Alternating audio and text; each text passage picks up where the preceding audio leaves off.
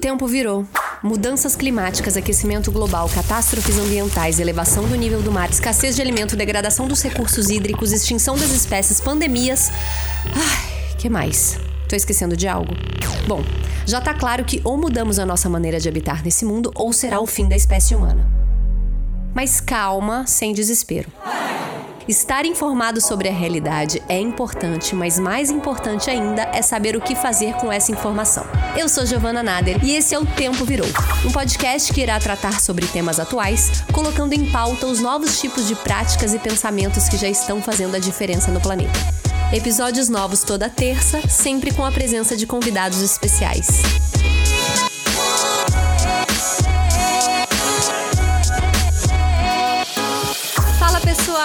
Como estão todas, todos, todes? O tempo virou mais uma vez no ar e a gente já tá no nosso 19 episódio e eu tenho notícias frescas. A gente decidiu fechar essa primeira temporada com 30 episódios. Então a gente vai até o final de outubro com episódios inéditos toda terça-feira. E hoje a gente vai falar de um assunto muito importante que eu tô muito empolgada porque é algo que me toca profundamente, que é a junção de dois dos assuntos que eu mais gosto: a arte e o engajamento cívico na mudança climática. A gente sabe que toda arte é essencialmente política, né? E que nela podem se manifestar as mais diversas formas de ativismo, e com a luta pelas mudanças climáticas não é diferente. Mas como a gente viu no episódio número 16 aqui com a Marina Colerato, a sociedade como um todo é muito inerte em relação a essa pauta, que é urgente justamente porque o colapso climático é algo que não é tangível, é algo que nos parece distante, né? Diferente da pandemia, que a gente teve que tomar atitudes drásticas e rápidas de se proteger, ficar em casa, o aquecimento global está acontecendo aí a cada dia e pouco fazemos sobre isso. E aí que entra a importância da arte e dos artistas nesse papel de comunicar, ou melhor, de sensibilizar as pessoas para o que realmente importa. Eu falei muito, mas é que esse episódio é especial e especial também porque conta com uma convidada que eu tô muito feliz em anunciar, que fez uma série animada maravilhosa que viralizou muito na última semana, denunciando o descaso ambiental do agronegócio. É a atriz e produtora Alice Braga. Alice, muito obrigada pela presença, por ter aceitado o convite.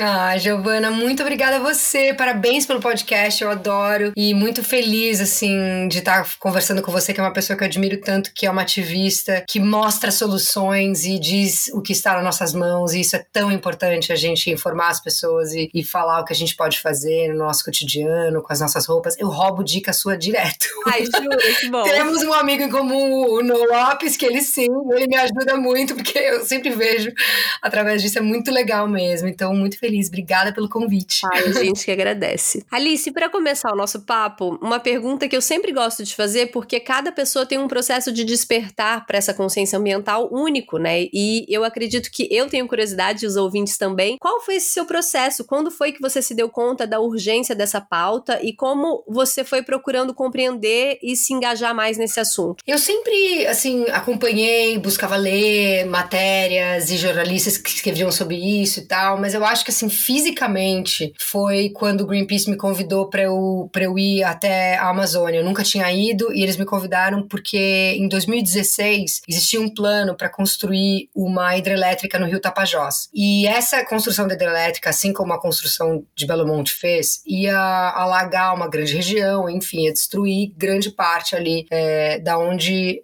muitas, muitos povos indígenas vivem, e os Munduruku, que foi a terra deles que eu fui visitar e participar dessa campanha. Então eu fui até lá e foi acho que a primeira vez, assim, foi a primeira vez que eu fui para a Amazônia, mas foi a primeira vez que de fato eu estava fisicamente, ativamente ajudando uma causa. E apesar de sempre ler e ler minhas escolhas e de estar conectada com a urgência climática, acho que foi ali que eu senti que todos nós temos que fazer e temos que fazer um pouco mais. Acho que o fato de eu ser atriz, eu acabo tendo um pouco um pouco, um pouco mais de acesso a essa, algumas informações e tudo mais por, por campanhas. Então foi o que aconteceu especificamente nessa do Greenpeace que eles me chamaram para ir até lá para essa causa. E de fato foi maravilhoso que a gente conseguiu parar e não construíram. Então foi uma coisa super positiva. E desde então, daquele momento, eu busquei cada vez mais ler sobre assunto, me aproximar de ativistas, é, é, observar pessoas que, que assim como você. Eu, quando te conheci, quando eu vi o seu trabalho, eu achei muito incrível, porque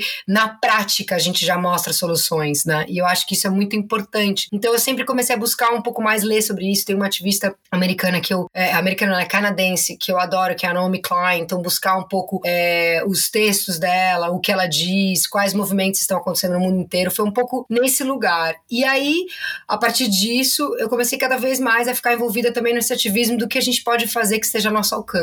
Então foi meio uma coisa meio orgânica nesse lugar do, de, dessa primeira viagem, né, ao Pará, à Amazônia, mas para perceber que de fato a gente tem que estar tá numa luta diária contra a emergência climática, né? Inclusive, não sei se foi coincidência, né? Acredito que sim, mas você viveu artisticamente muitos filmes pós-apocalípticos. Totalmente.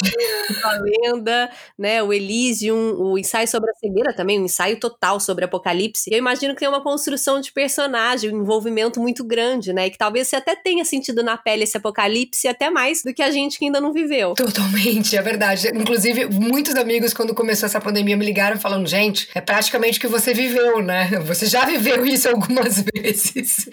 Mas é, é uma, é uma loucura, assim, pensar, porque hum, eu, quando vejo, assim, tudo que tá acontecendo no mundo tá conectado. Tudo, absolutamente tudo tá conectado. E não só com o clima, as desigualdades sociais, né? Os abusos, tudo isso que a gente sempre fala, é, tá tudo conectado. É muito uma coisa capitalista, um problema que a gente tem. Então, acho que se cada um de nós a gente agir, acho que o poder do povo.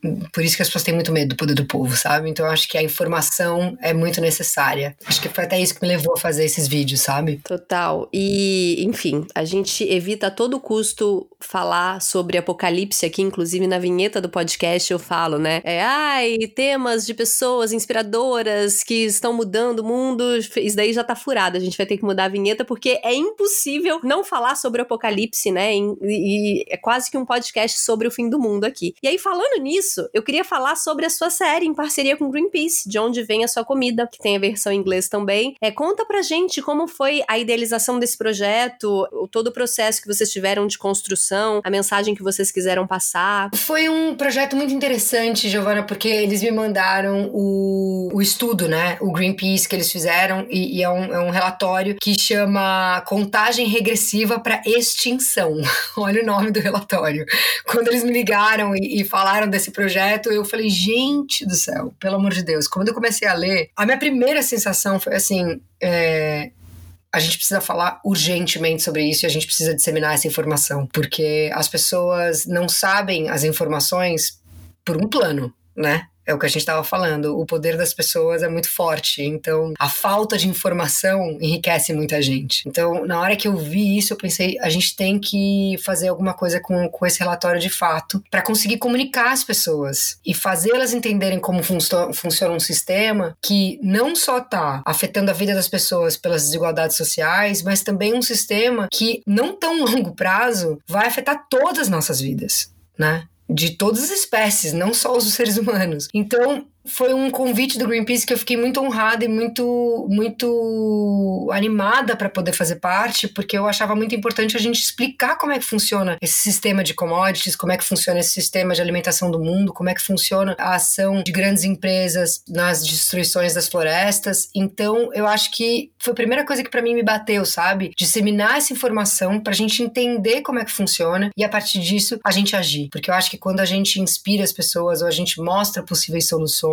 é, é daí que vem a transformação, sabe? Então foi muito desse lugar, assim, que eu, que eu queria muito fazer. Então, e o nome, né, Giovana? Olha o nome do relatório: Contagem Regressiva para Extinção. É uma loucura pensar isso. Então, veio muito desse, desse convite e a partir disso a gente trabalhou nos roteiros para poder acessar, para as pessoas entenderem o que que é exatamente esse sistema, sabe? Para não falar de forma tão abstrata, mas sim explicar. Por isso que a gente, por exemplo, no episódio 2 usa aquela barra de chocolate. É para as pessoas entenderem que as escolhas dela afetam sim a saúde delas, claro, mas do planeta, né? Sim. E a repercussão foi muito grande, né? O que me deixou também muito otimista. Eu, enfim, eu acho que foi um combo de sucesso da sua atuação, do roteiro, da linguagem de infográficos também, né? Isso que você falou de, de fácil visualização. É, eu sinto muito isso. O aquecimento global é algo muito distante, como impactar as pessoas, né? Mudança climática, e eu, vocês conseguiram traduzir isso muito fácil, muito bem. Ai, que bom que você gostou, fico muito feliz, porque porque é, é, é, um pouco isso. E é uma coisa que eu também te admiro muito no seu trabalho, porque você mostra como tá acessível a todo mundo. Acho que uma coisa da emergência climática, uma coisa de aquecimento global, quando a gente começa a falar sobre clima, sobre defesa de floresta, as pessoas elas assistem, sentem isso e veem isso como um problema um pouco distante. Ou achar, ah, mas o que, que eu posso fazer? Como é que eu posso mudar? Mas só se eu mudar, ah, não faz tanto efeito se eu mudar entendeu? Então, na verdade, é um pouco transformar as pessoas de que é importante a gente agir para uma transformação né, é, coletiva e é importante sim a gente como povo, como, como, civil, né, é, é, como civilização, também pressionar grandes empresas a também fazerem essa transformação, porque é uma coisa aquilo, né? Não adianta a gente reciclar todos os canudinhos possíveis, né? Ou a gente, na verdade, a gente parar de tomar, por exemplo, né, o canudinho de plástico, se as empresas continuam é, produzindo milhões e milhões de plásticos todo dia, sabe? Não adianta a gente fazer campanha de reciclagem se aquela mesma empresa continua produzindo muito plástico. Então, acho que existe um, um, poder quando a gente consegue falar e comunicar com as pessoas, sabe? Porque eu acho que informação tem que ser democrática, a gente tem que ter acesso à informação, né? E vocês é, bateram diretamente a três pilares, né, que eu considero muito importante a gente bater, porque, enfim, tá muito blindado, que é o agro, o setor privado e o governo. E aí, eu vi que sobre essa série foi noticiado, na verdade, eu vi no Twitter do Bruno Torturra, que é um dos roteiristas, né, da série. Sim, sim, é um grande parceiro da luta. É muito amigo nosso, né?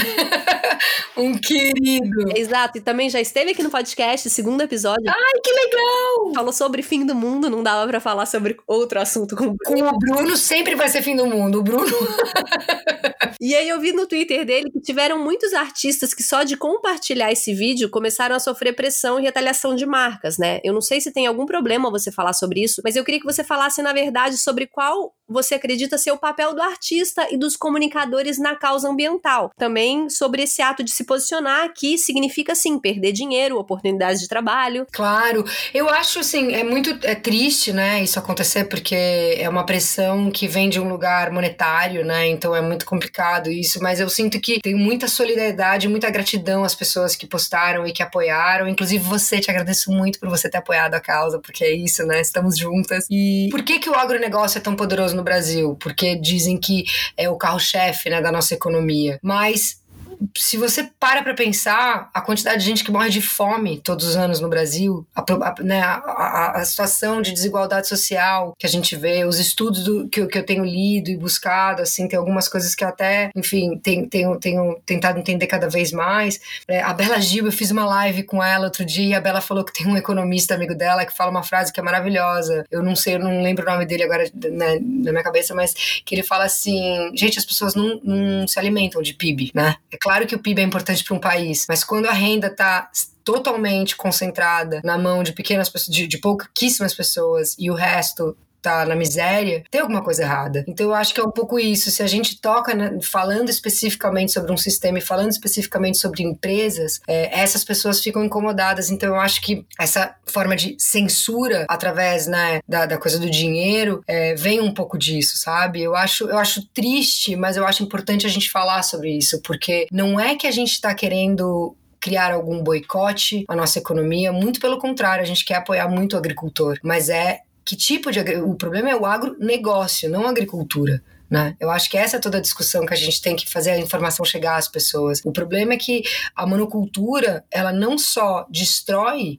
né, o meio ambiente, mas ela, ela gera uma desigualdade gigantesca. Então, como pensar um novo sistema? Como pensar novas saídas? Como discutir outras possibilidades? Acho que é um pouco isso que a gente queria muito com o vídeo, sabe? Que a gente quer. Por isso que o meu maior desejo quando eu fiz o vídeo é que as pessoas mandassem por WhatsApp, mandassem para os amigos, mandassem para os primos, para o pai, para tia, para avó, para na hora de sentar na mesa debater esse assunto e falar e pensar e questionar. Acho que isso é muito importante, sabe? E eu entendo que essas empresas talvez elas se sintam atacadas, mas por que, que elas se sentem atacadas? Elas têm que ter ter controle de onde vem a comida delas. Elas, senão elas estão financiando esse problema entendeu? Então acho que se, se essas grandes empresas forem pressionadas a controlar a linha, né, a cadeia deles, é, transformações podem acontecer. Então acho que vem daí um pouco, sabe, essa, essa, essa controvérsia toda. Eu fiquei muito feliz que o Bruno falou dessa problemática, né, que o Torturra fez esse, esse tweet, porque é importante a gente saber que isso acontece. E, e, e nós, como, enfim, como artistas, como pessoas que têm uma plataforma com alguns seguidores e que podem falar com os fãs, eu acho importante a gente se comunicar, sabe? E, e, e como povo se unir, porque nós somos cidadãos, nós somos seres humanos, nós não somos somente consumidores. A gente, claro, consome para sobreviver, para poder, né, para poder comprar a nossa comida, mas, mas não somos isso. Então acho que é muito importante esse debate, sabe? A gente falar sobre o assunto. E você que está aí fora do Brasil há tanto tempo, né, trabalhando uma brasileira no exterior, o que, que você tem ouvido a respeito da gestão Salles Bolsonaro, a visão que chega de fato para o estrangeiro, sabe? O que que, como, mesmo se tratando dos Estados Unidos, né, que também vive uma distopia política com Trump. Totalmente desesperadora, né? Bom, claramente a conexão dos dois explica por que que os nossos países estão nesse atual momento vivendo o que a gente está vivendo, né? É uma loucura. É, é horrível, assim,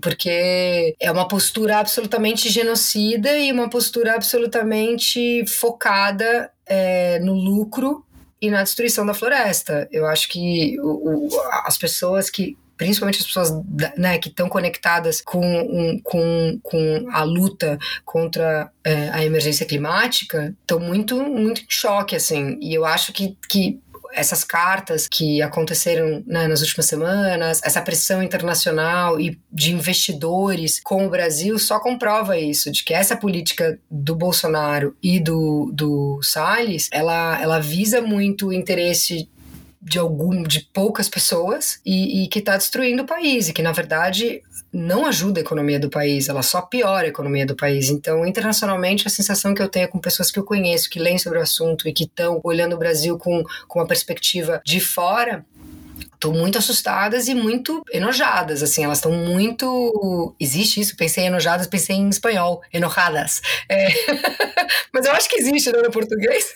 Mas com muita, com muito asco mesmo, porque é uma postura, absolutamente, a postura do Bolsonaro com os indígenas é, é devastadora, é, é desesperador, assim, o que, o que ele já fazia, o que ele foi eleito falando, ele falou isso antes de ser eleito e as pessoas continuaram votando nele, então ele não tá mostrando um lado dele que a gente não sabia, é importante lembrar disso. E o que ele tá fazendo agora durante a pandemia na Amazônia e com os indígenas é um projeto bizarro e que pensando nos Estados Unidos, assim, em relação a isso, com esse governo do Trump, de certa forma também está um pouco envolvido, porque é o mesmo tipo de pensamento de governo, né? Então é muito complicado assim quando você você, né, a gente vê esses dois governos, a gente vê uma ligação muito muito agressiva e, e difícil de lidar com, sabe? Mas definitivamente, Giovana, a nossa nosso filme internacionalmente não está muito bom por causa desse governo. Não, e eu tava agora mesmo assistindo sua mesa com a Jane Fonda Fonda e com a Tica. Ai, que legal que você viu! Sim, vi um pouquinho antes aqui da gravação. Jane Fonda já começou abrindo, né, descendo no agronegócio brasileiro, explicando por A, por A mais B o que que tá acontecendo aqui, como boicotar. Exatamente. Tem uma clareza muito grande também do que tá acontecendo, né? É muito potente isso, porque eu acho que quem entende muito sobre agroecologia, sobre emergência climática e tudo isso, sabe que esse sistema de negócio que o Brasil investe e que é tão poderoso, tanto que existe a nossa boa e velha famosa bancada ruralista, é, é, sabe que esse modelo é ultrapassado e que é um modelo que é suicida. É uma, uma das coisas, por exemplo, que a Naomi Klein, que é essa ativista, né, jornalista que eu admiro demais, ela falou quando, quando começou a pandemia e as pessoas começaram a falar que temos que recuperar a economia a qualquer custo, ela falou, gente, isso é um projeto suicida. Se a gente continuar da forma que a gente está, é suicídio.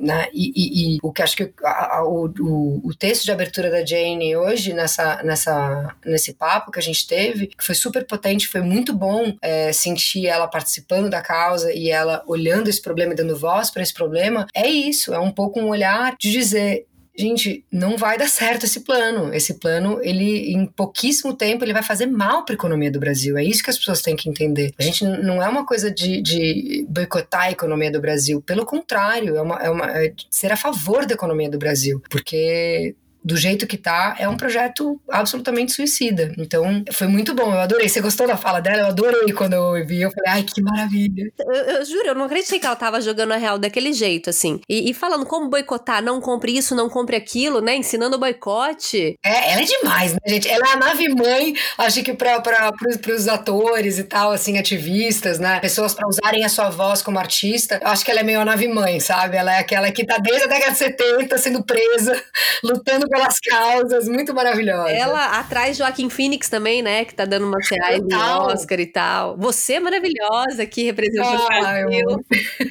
Obrigada. Biblioteca Ecológica, você trouxe alguma coisa aí para indicar pra gente? Pode ser série, livro, pessoas, tudo? Eu tô meio obcecada com a Naomi Klein, que de novo vou citar ela, mas é porque eu que tava lendo o. Acho que, eu acho que em português é a doutrina do choque. Na verdade, eu devia ter até olhado, mas chama The Shock Doctrine, que ela escreveu, que fala muito sobre capitalismo e tal, e ela dá uma, uma, uma quebrada nesses, é, nesses temas. Acho super importante as pessoas lerem para entender como tá tudo conectado, né? E ela faz artigos muito bons, então, que às vezes são publicados, é, são, ela, ela escreve para o Intercept, mas ela também, os, os artigos dela às vezes são disseminados em outras redes, então vale procurar. E também, agora falando do Brasil, Eliane Brum é uma das mulheres que eu mais admiro no Brasil hoje em dia. É uma referência, eu acho. Eu acho que ela é uma das pessoas que escreve de uma forma brilhante sobre o que está acontecendo no Brasil. Você vê que ela mudou para Altamira para lutar por essas causas. Então é uma mulher que eu admiro demais. Todos os textos que ela escreve sempre são uma porrada. Assim, eu tenho até amigos é, né, do México. O Gael Garcia Bernal ama a Eliane Brum. Até conectei eles uma vez e ele tava assim, parecia que ele tava Tá falando com a rainha da Inglaterra, de tão apaixonado que ele é pela Eliane Brum. Então eu recomendo para quem estiver ouvindo para ler os textos da Eliane Brum. Ela tem alguns livros também, mas eu acho que isso assim, isso de filme, tem um filme muito interessante, na verdade, que eu acho que ele fala muito sobre ação, que é bom, que é um filme que é o Dark Waters, que é do, do que o Mark Ruffalo fez. E é um filme que ele fala muito especificamente sobre sobre uma causa, mas ele mostra de como a, quando a gente age, quando a gente toma ação mesmo e leva ela para nossa vida, para nossas escolhas, para as nossas potências como seres humanos, enfim, como os indivíduos e, e, e, cidadãos, elas geram transformações. Então, acho que é um, um, são um pouco esses três assim que eu recomendo. E recomendei demais.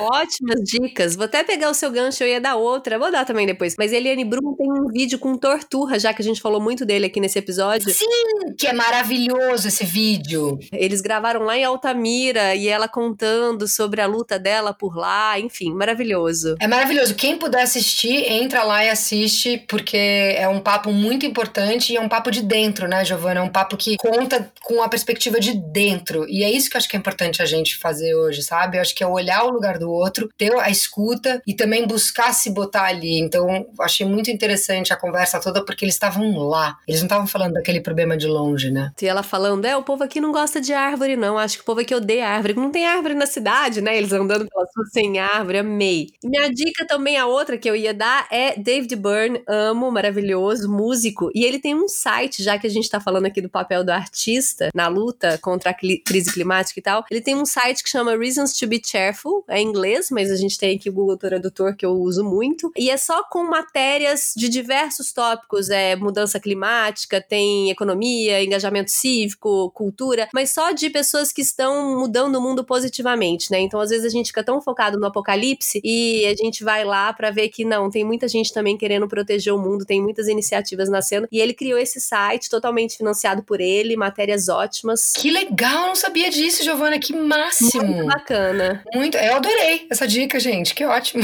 Minha sogra que me deu essa dica, vou até mandar um beijo pra ela, mas eu uso, eu vejo muito, sabe? Tem matéria direto quase todo dia. Alice, muito obrigada pelo papo, viu? Ah, obrigada a você, que prazer estar tá aqui. E te digo, parabéns pelo seu trabalho, obrigada pela inspiração, porque é muito bom a gente ter pessoas como você, como o Greg, que estão na luta e que seguem aí de punho para cima e inspirando as pessoas. Então eu que agradeço o convite, muito feliz de estar aqui. Ai, você também tem sido importantíssima nessa luta e, enfim, essencial. Parabéns por tudo que você tem feito aí. Pessoal, para quem ainda não viu a série, por favor, vejam, tá na internet, né? Tá no seu IGTV, no do Greenpeace, né? Tá no meu IGTV, tá no, no IGTV do Greenpeace também, e também tem um site que é o é, é, de onde vem sua comida.org.br, quem quiser ver lá.